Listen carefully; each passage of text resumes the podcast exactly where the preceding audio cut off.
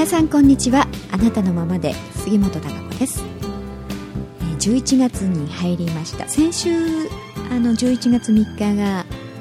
えー、文化の日でお休みでしたので1週間空きましたけれども、えー、随分寒くなりましたよね。本当お天気はいいんですけれども、えー、風が冷たくて、え、なんか一気に冬になっちゃったという感じがするんですがなんかねもうちょっと秋の気配をですねちょっと長く感じていたいなという気がするんですが、えー、本当にあの寒いです。うんちょっと風邪などひかないようにね乾燥もしますからね喉も、えー、気をつけなきゃと思いますが、えー、皆さんはいかがお過ごしでしょうか？先週ですね私はあの新穂高あ奥飛騨の方のね、えー、新穂高温泉という界隈へあの、まあ、急に思い立ちまして行ってきたんですけれども先月からいろいろ何かこうね、えー、来年に向けての新しいイメージ作りであったりあの今あるものに、えー、プラスアルファという変化をね、えー、つけていくというかそして、えー、来年自分が求めるイメージをこう具体的に現実にするためにねまずは自分の中で何を欲してうんまあそこのこ一番大事なとこですよね、えー、そういうものが自分の求めるものがなければ、えー、何も始まらないです。そこから作り出すということができませんのでね、えー、まずは自分がどう思っているのか何を求めているかってとても大事なあの源のエネルギーになりますんでね、うん、そういう本心から思えるものがないと、まあ、続きませんしね、えー、そこからの組み立てというもの形になっていかないんで、えー、そういうところをちょっとね具体的な細かい部分を作りたいなというかねイメージしたいなという思いがこうあって。うんまああの気分転換もねしたいというのがありまして。であそういえばその新穂高に行く前ですね。10月のあの20日。これ言いましたっけね私。あのイメージチェンジということでね髪の毛をちょっとあのバッサリと、えー、ロングからショートにしましてちょっとボブっぽくっていう形にして自分としてはねなんかあ気分がちょっと変えられたかなという感じなんですけどそういういろいろなことをねちょっとやってみたいというか、うん、やっぱり人間ってねなかなか自分であのこう気持ちを切り替えようとかね気分転換しようというふうに、えー、自分の中だけで思いだけでねなんとか向けようなんて思っててもなかなか環境があのずっと同じ状態であったりとか日常が同じことの繰り返しの中にいるとね、えー、なかなか変えられないという部分がありますからね。そういうところ時にはやっぱり自分の体自身を何か違う環境に身を置いてみるとか、えー、ちょっと見た目からちょっと違う、ねえー、ように視覚から入ってみるとかね。そういったことが非常に、えー、気持ち的には影響しますんでね、うん、そういうことをうまく自分で活用して、えー、自分の内面にあるあの力であったりこれから想像することに向けてのねエネルギーをこうかきたてるというかね湧き上がらせるというようなそういうことを、まあ、自分で積極的にしてみるっていうことも大事なんじゃないかと思います。うん、なんで私はまあこう先月からねずっとここのところにかけていろいろちょっと違った視点から、えー、自分の今の生活であったりね、えー、これからの将来といいますかねやっていくことっていうのを違った観点からちょっとあの見てみようとか、うん、発想してみようとかねそういうことが、あのしたいなというのがあったんでちょっといろいろ自分なりにね、えー、工夫を凝らしてというかね形を身を違うところに持って行ってみたり、えー、そうやって髪型を変えてみたりということでのね、えー、何か自分に刺激というものを与えてみるっていうことをちょっと、え、してきたわけなんですけれどもっぱり先週のあの新穂高のね山々槍ヶ岳とかね、えー、いろんなこう山がね連なってるわけなんですけれども行かれたことがあるあの方はねやはりその壮大なあその景色スケールの大きさというかねっていうのはまああのよくお分かりだと思いますし、まあ、あの写真とかねえー、そういった映像なんかでもあの見ることがあると思いますからそういったあの雪景色であったりね紅葉であったりっていうのはわあすごいなっていうこうねハッとするものがあるわけなんですけどやはり実際そこに行ってみるっていうことはね全然やはり違いますよね。うんその直接ね肌で感じる、えー、そのバイブレーションといいますかエネルギーというものがねうん全然スケールが違いますよね。写真なんかもこう撮ってみたりもしたんですけどね。なかなかやっぱりそのちっちゃいフレームの中には収まりきらないその、えー、壮大さうんこう圧倒されるようなね、えー、その偉大なあの景色というものが写真に撮っちゃうとねなんか何でもないものになっちゃうというかね。うんそんな感じで、えー、やっぱりこうまあ写真をといってももちろん携帯ぐらいしか持ってませんでしたんでね。あの携帯で撮る映像なんてね特に あんまり大したことなくて撮ってみてもなんかあらっていう感じ全然なんか目の前で、えー、見てる景色と違うなっていう感じでしか撮れないんですけどね。直接そのやっぱり違う世界に来たみたいな感じでね。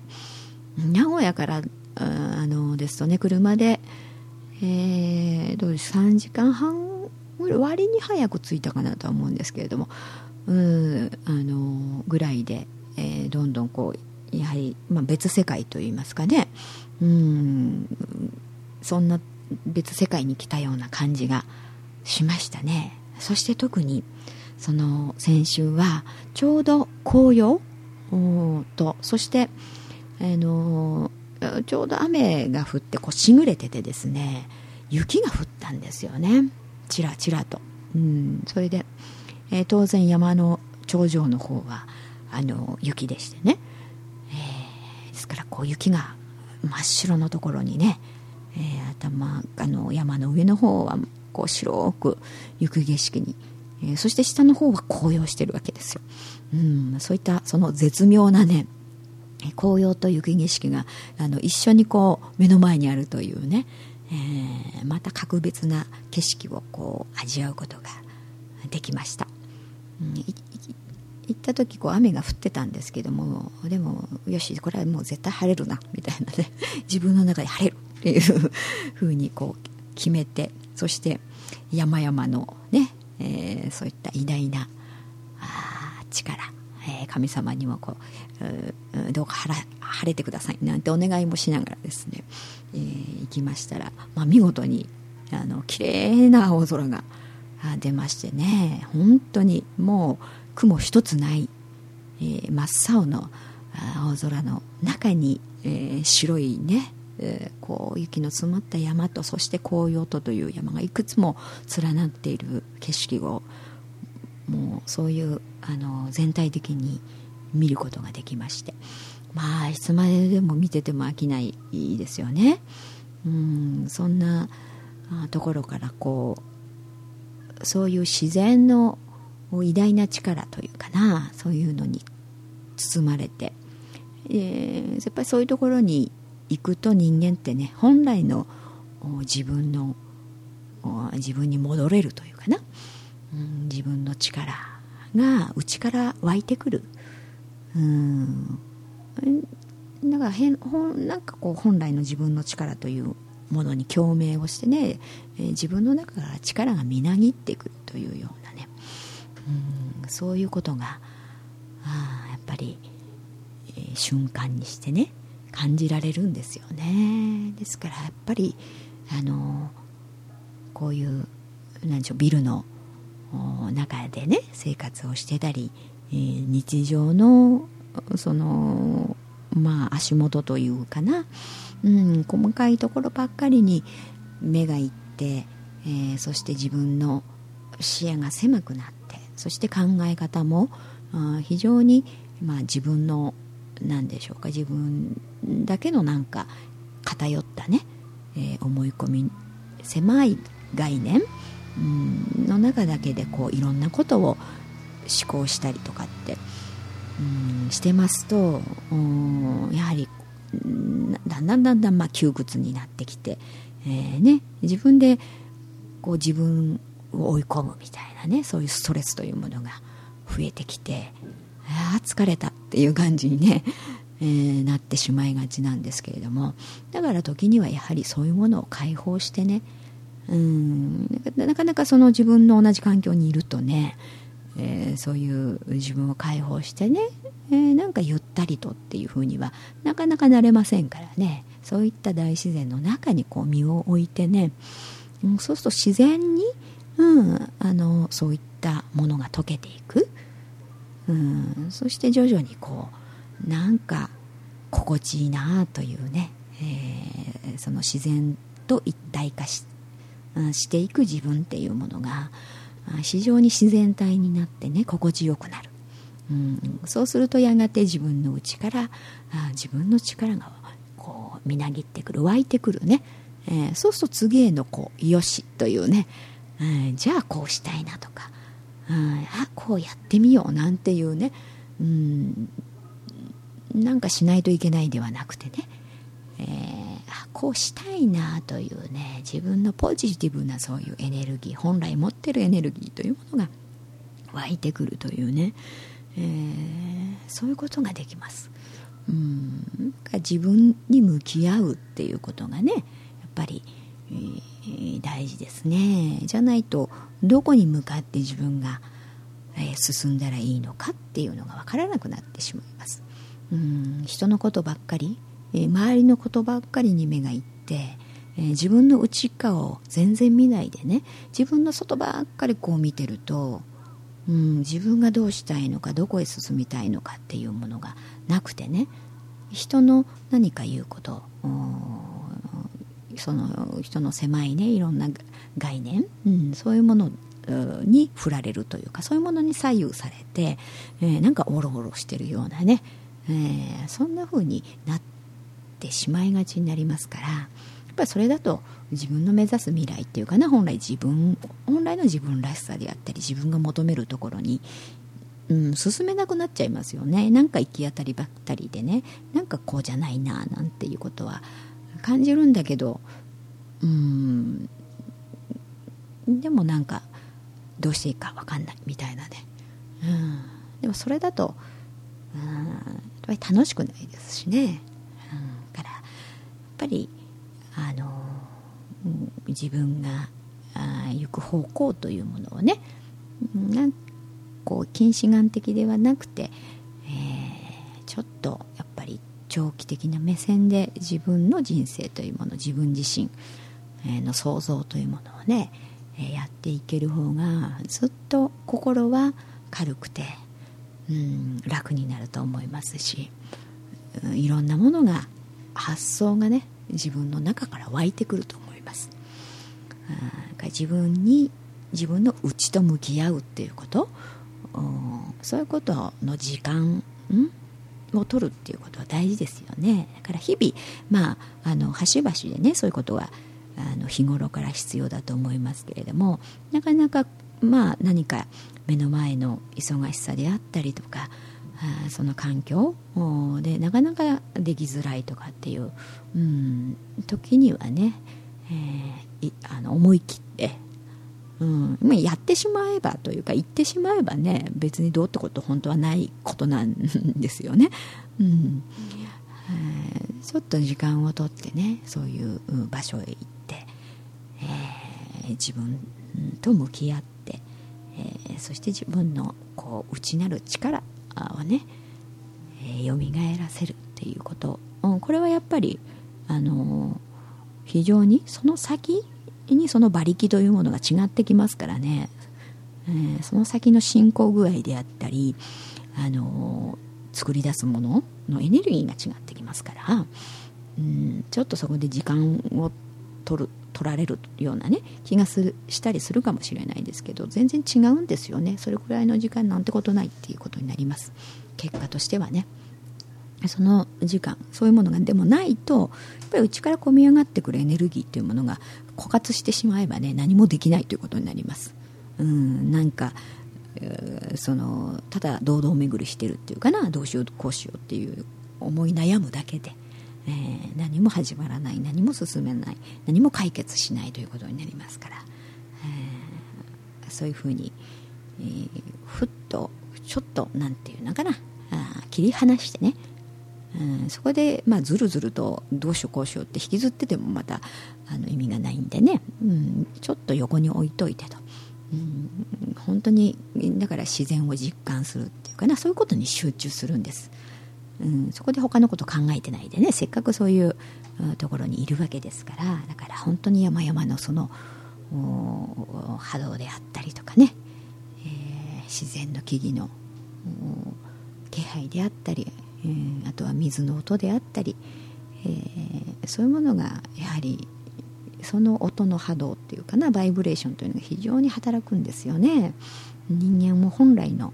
やはり自分というものに取り戻すというそういう作用がありますから、うん、それで、えー、あの民宿にね私はあの泊まったんですけれどもあの旅館ではなくてね民宿で、えー、なんかそういうのがいいなと思ったんです、うん、ちょっと何でしょうか。こう昔のね、まあ、おあの奥飛騨の方ですからね、えー、ちょっとこうその宿もなんか太いこう梁のあるねこう柱と、えーまあ、そこは白い壁だったかな、うん、で障子でっていうね、えー、ところで、えー、木のねぬくもりというのかあなんか本当に自然体なわけですよ。すごく特にだからその親のもねなんか過剰なというかすごいサービスがあるわけでもないし、うん、何何かってこう要望しないとあのねあの構ってはくれませんからね。まあそういうのが自然体でいい感じで、えー、それでシーンとしてる中に、えー、でもお部屋のねこう一つ一つのお部屋の仕切りといいますかそんなにの壁が分厚くてというわけではないですから、うん、ちょっとなんか喋ってると廊下でなんかふともう声が聞こえるぐらいのね、うん、そんな雰囲気なわけですよ。うん、だから、うん、あのそのシーンとしているねところで人の気配は感じながらあちょっとこうゴロンとね畳の上で、えー、しててで外でこうちょろちょろっとこう水の音、うん、そしてこう露天風呂なんかもねありますから当然、うん、そんな水の音なんかを聞きながらね鳥の声であったりとか。あその感じがいいわけですよすごく、うん、それが心地よくねシーンとなんかあだからテレビなんかでももちろんつけたくないですよね、えー、でそのシーンと中にこうゴロッと天井を眺めながらあそういう外の自然の音を聞きながら、えー、そしてその人間のが自然と共に住んでいるね、あの生活をしている自然体な人間の生活音というものが一緒にこう聞こえるわけです。うんだからそういうのをあなんか自然体だなって自然体で生きてるなっていうのを感じながらね。そうするとこう自分もそこに溶け込んでいくような感じ、えー、自然と調和をして、うん、そこにいるっていうことがね、うん、なんか非常に心地いい感じになっていくんですね。だから非常にとってもなんかいい感じでしたね。このあの民宿。そしてお料理もすごく美味しくてね、なんか多分民宿クラスではきっとすごくいいんじゃないでしょうかね。びっくりするくらいあのなんか器とかもね、えー、あのー、こう凝ってやってねもみじの本当に紅葉したもみじなんかがちょっと添えられててうんなんか粋な感じのおもてなしという感じで、えー、があるんですよ。でもそんなにあのお宿の人がね別に、えー、すごく愛想よくお客さんにこう陛下らするわけではなく淡々とね してる感じがまたそれがなんかいい感じで。うん、でやはり、まあ、温泉がねそそこのあの新穂高温泉ですからあの湧いてますんでね常にやっぱりその地球の熱ですよね温泉っていうのは。地球の本来のこう、まあ、体温といいますかね温度っていうもので湧いてるわけですからね、えー、そういった熱地球の自熱というか、うん、そういったものが肌で感じるわけです。でそこの宿やっぱりその自然にそういう温泉のね熱を使ったあの宿自体がねまあ、床暖房といいますか敷いてあるんですよね床の下にね温泉が。ですからあったかいわけですよ。廊下なんかでも。だから裸足で歩いてるんで裸足で。あのこの寒い中雪が降って外降ってる中ね、うん、全然宿の中で裸足で、えー、十分うんあったかいってそんな中にゴロンとしてるわけですからね。あの非常に心地よくていいなと思って。で、えー、その山々のいい景色をまた見て、うん、それで、え、帰ってきたわけなんですけれどもね。だから徐々にまた車で帰ってくるんだけどなんかあっという間にこう別世界からだんだんだんだんね日頃日常の、あの、ところにあれ？って感じで。あっという間に戻っちゃったみたいなね、えー、感じがしましたけれどもね。やはりやっぱりあの行ってみてよかったなというふうに思います。うん。そんな中での、まあ、自分の内側にある音というかな。そういうのを自分で、え実感する。そして意識して見てみるみたいな。うん。そういうことというのは非常に人間にとっては大事なことだと思います。そして自分の未来、を作る上でね、うん、あのとても重要なことだと思いますね、えー、そして自分がどういう方向で生きていくのかっていうやっぱりある程度その目指すところ目標目的というものがないとやっぱりどこに向かっていったらいいのかっていうのがねうんあの非常にこう指針がないと言いますか、ね、道しるべがない感じでさまよっちゃう感じにもなるしあの何をしていいのかが逆にね、えー、分からなくなりますよね。短絡的なものの考え方になってしまったりとか。うん。そうするとだんだん楽しくないというかな、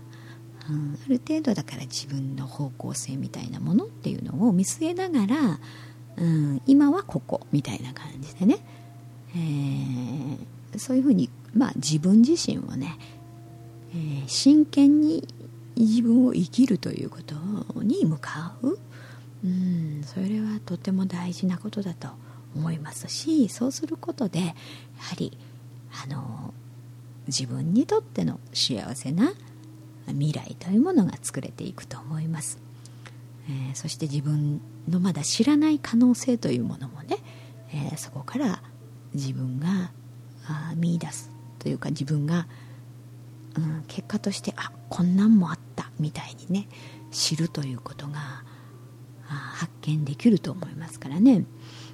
そういったこうワクワクする人生というものを歩んでいきたいななんていうふうに思います、えー、皆さんもですね、えー、なんかあのちょっと機会があったらねそういうことをされてみるといいんじゃないでしょうか。まだまだどうなんでしょう今。えー、紅葉ねもちろんこれからのとこもあると思いますし、えー、今年はちょっと秋があっという間という感じがしますが、まあ、冬景色というものも、え、いいと思いますしね。うんいろんな自分にとってのね、えー、その価値のある時間というものっていうのは非常に大きなエネルギーに変えられると思いますんでね、えー、自分にとっってのいい時間というのを過ごしてみ、えー、てはいかがかと思います。はいそれでは今日はちょっとあのー、ね、えー、長くなったかもしれませんが、えまた来週お会いしたいと思います、それでは。